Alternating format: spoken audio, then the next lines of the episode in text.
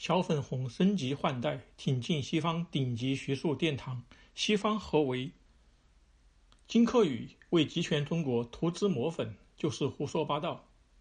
美国哈佛大学历史上第一位女校长福斯特在向新生致辞时提问说：“大学教育应该是什么？大学教育意味着什么？大学本身到底是什么？”他指出，高等教育最重要的目标是确保毕业的学生能分辨有人在胡说八道。然而，有些哈佛毕业生不仅不能分辨什么是胡说八道。而且自己就在胡说八道，还用华丽精巧的学术术语包装违背事实和常识的胡说八道。比如，年仅二十五岁就获得哈佛大学经济学博士，并成为伦敦政经学院年轻的宏观经济学终身教授的金克宇，就在理直气壮的胡说八道。金克宇出版了一本名为《新中国战略：超越社会主义和资本主义》的新书。《纽约时报》网站连续发表：“美国真的？”能理解中国吗？和一个美国不理解的原版中国两篇访谈，帮助其推销这本所谓的巨著。金科宇认为，中国创造了一种独特的政治集权模式，同时伴随着一种很强的经济分权形式，可以克服西方的弱点并超越西方。真的如此吗？谈及中国的言论自由和网络自由的问题，金克宇指出，尽管一些政治敏感议题受到审查，但中国境内的信息流动其实非常自由。各个互联网平台上存在大量活跃的民间讨论。他完全无视数以千计因在网上发表共产党不喜欢的言论而被捕入狱的人士的悲惨遭遇。其中，九零后年轻人牛腾宇因为主持恶俗维基网站而被判重刑，遭受酷刑折磨，生不如死。这些人在金科宇眼中都是空气吗？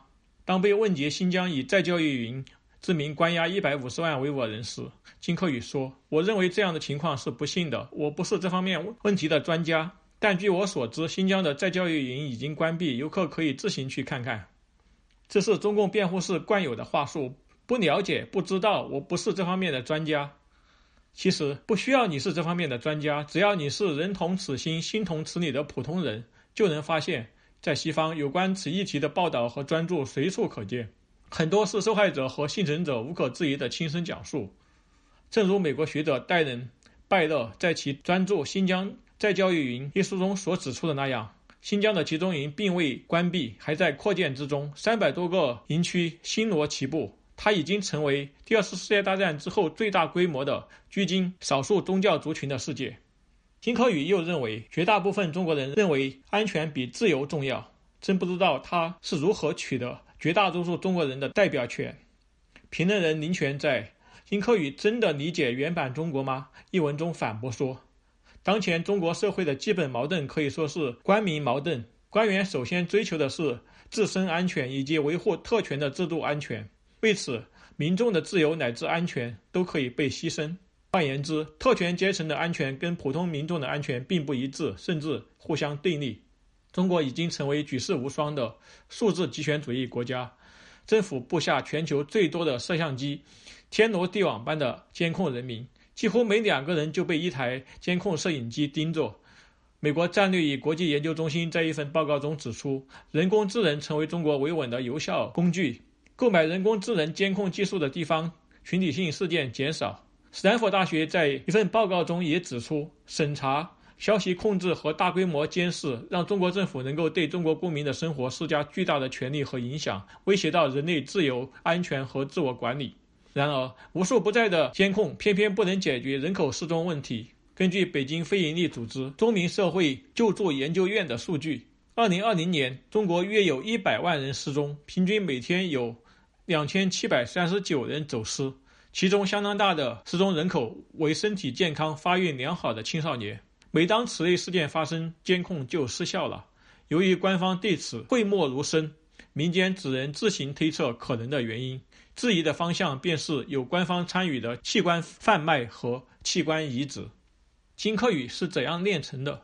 金科宇还主张，中国的底线是避免美式资本主义。中国希望成为一个更大、更明智的德国。这句话更是违背西方中学生都明白的政治学常识。我儿子的高中公民课本上写的清清楚楚：美国和德国都是民主国家，尽管有两党制和多党制、总统制和内阁制等差异，但两国都有普选、三权分立、新闻自由等民主制的基本要件。而早在2013年，刚刚掌权的习近平就在中央九号文件中宣称“七不讲”，不能讲普世价值、新闻自由、公民社会、公民权利、党的历史错误、权贵资产阶级和司法独立。那么，中国怎么可能成为更大、更明智的德国呢？按照习近平的规划，中国只能走向国家垄断资本主义或官僚资本主义。用赵子阳的话来说，就是裙带资本主义。戴能、艾塞莫努和詹姆斯·罗宾森这两位兼具经济及政治专才的杰出学者，在《国家为什么会失败》和《自由的宰囊》两本充满真知灼见的著作中，有专章讨论到中国的过去现状和未来。他们认为，中国在政治上仍然实行榨取式的体制，是盗贼国家。中国的经济增长无法持续，中国。仍未摆脱失败国家的命运。虽然他们认为中国政府不会对他们的建议感兴趣，但他们仍然提出中肯的谏言。中国政府对外停止操纵其他国家及专业组织的企图，对内放弃以数码科技方式监控人民。如果要创造一个繁荣的现代社会，就不能像1984那样控制每个人。人们不愿自由思考，不愿冒险，不愿展示真正的创造力。因为他们担心老大哥会摧毁他们，如果没有创新，就无法真正实现繁荣。金克宇不是不明白这些道理，而是他的特殊身份不允许他说出真相和真理。她不是灰姑娘自我奋斗、自学成才的典范。一篇在网上广为流传的名为《亚投行掌门人的女儿出身比你好、比你聪明，还真的比你努力》的文章显示。她出身中共显贵家庭，其父金立群曾任财政部副部长，后出任亚洲基础设施银行行长。金立群有一次在北大演讲时谈及其腐败落马的同仁财经高官刘铁男，为中国的制度性腐败辩护说：“有些人陷入腐败，不能完全从制度上的缺陷来为自己开脱。”他还煞有其事地说。当我看到广大的普通农民工人的子女能够上大学，能够到北大来，我感到由衷的高兴。一个社会一定要把它的经济发展让全国人民来分享。然而，事实却是，如今工农子弟上北大的比例非常低。中国的阶层流动已经固化。他刻意隐瞒的另一个事实是，工农家庭不可能像他那样将十四岁的女儿就送到美国的私立中学上学。以他的工资不可能支付女儿高昂的学费。金科宇从中学到大学所获得的所谓全额的奖学金，与其说是靠他优异的成绩来获得的，不如说是他父亲的权力寻租所得。薄熙来的儿子和习近平的女儿也是如此得到从天而降的馅饼。金科宇成年后，成为其父亲以及父亲身后的老大哥最初要将他塑造成的样板，在伦敦政经学院。占据终身教席，《纽约时报》等西方主流媒体任由其发声。他更在达沃斯论坛上与西方政经名流谈笑风生。难怪羡慕他的人称其为“金郡主”。他能登上金字塔塔尖，除了个人的努力之外，中共不知投入多少资源才将其打造成大外宣的利器。当人们对中国的五毛或者小粉红的印象还停留在胡锡进、周小平、张召忠、孔庆东之流的妥逼上时，殊不知，升级换代的金科宇早已粉墨登场。他比他们更西化、更时尚、更娴熟地使用西方学术和西方思想来为中共涂脂抹粉、鸣锣开道。今天，中国对西方的渗透早已超过昔日的苏俄。正如金科宇在受访时轻描淡写地表示。中国窃取西方的先进科技，弯道超车，乃是可以理解的权宜之计。